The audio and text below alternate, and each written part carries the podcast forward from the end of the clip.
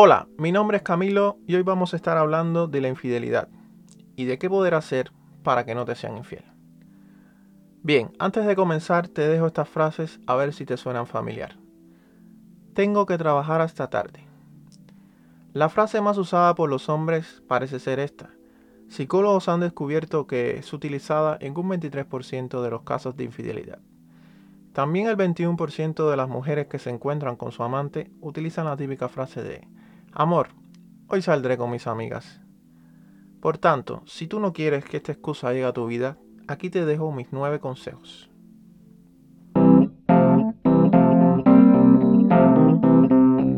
Número 1.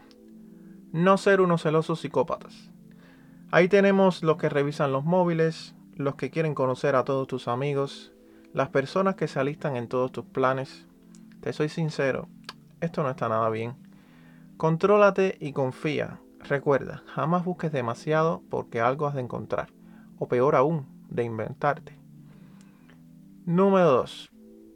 Respeta los amigos de tu pareja.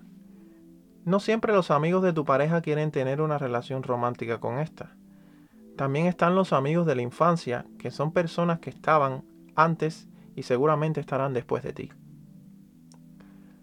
Número 3 innova tanto en la cama como en tus límites.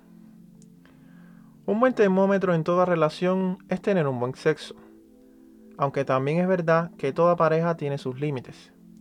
¿Qué pasa con esto? Que lo que para ti está mal, pues puede ser la salvación en otra relación, ya sean dos o más los miembros. Mientras seas feliz y estén de acuerdo mutuamente, pues déjense llevar. Número 4. Comunicación. Sin comunicación no hay entendimiento.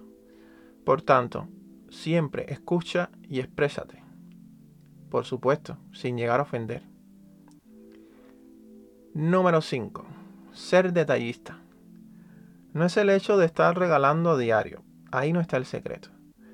Tienes que conocer a la persona con que convives, ser observador o observadora, saber sus manías, con lo que le gusta, lo que le disgusta y de vez en cuando sorprenderla con algo que le arrebate cierta sonrisa. Es verdad que a veces nosotros los hombres no nos fijamos cuando nuestra chica se arregla y no le decimos nada. Luego vamos por la calle y nos fijamos en otra chica que nos pasa por al lado. Y esto a nuestra pareja eh, le puede llegar a enfadar, por supuesto porque siente que no le estamos prestando atención lo suficiente y por eso te digo, amigo, hazle saber a tu chica que está bella, no te canses de hacerlo, pues esto la hará muy feliz, segura de sí misma y también segura de ti. Número 6. Ser tolerante. Lidiar con las personas no es fácil, pero cuando hay amor, todo se puede.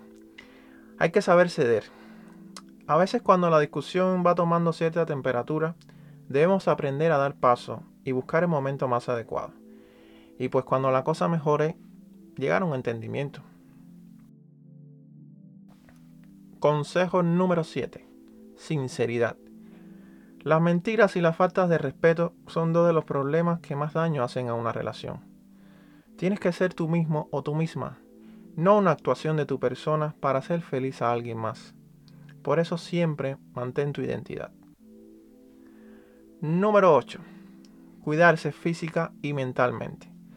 Un buen físico, ya sea por estar ejercitado o en el caso de las mujeres, un cabello, uñas, piel arreglada, siempre inspiran interés.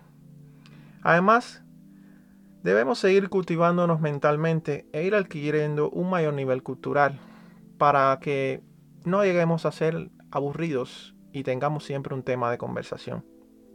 No podemos quedarnos en el cajón de los recuerdos. Hay que prosperar tanto en la vida como en la relación. Y ahora bien, punto número 9. ¿Acepto o renuncio? Este es el, el punto cúspide. Si te fueron infiel, además lo sabes, y decidiste perdonar, no caigas en culpas.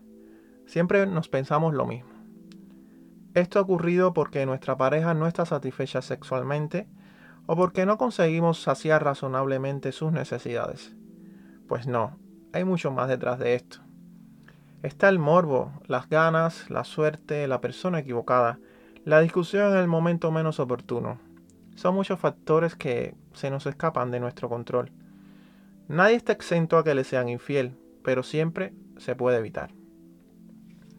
Está demostrado que el 54% de las personas no quieren dejar a su pareja y a la vez quieren algo temporal y divertido.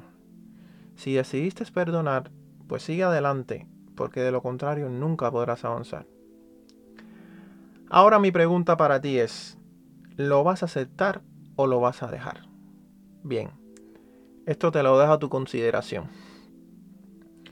Pero si no quieres caer en esto y salvar una relación, te invito a escuchar mi próximo episodio, no sin antes darte las gracias por tu tiempo y si te ha gustado, pedirte que me dejes una reseña o un comentario, o los dos, como prefieras. No olvides suscribirte para no perderte próximos episodios. Recuerda, yo soy Camilo y esto se llama 1 más 1 es 1. Hasta otra.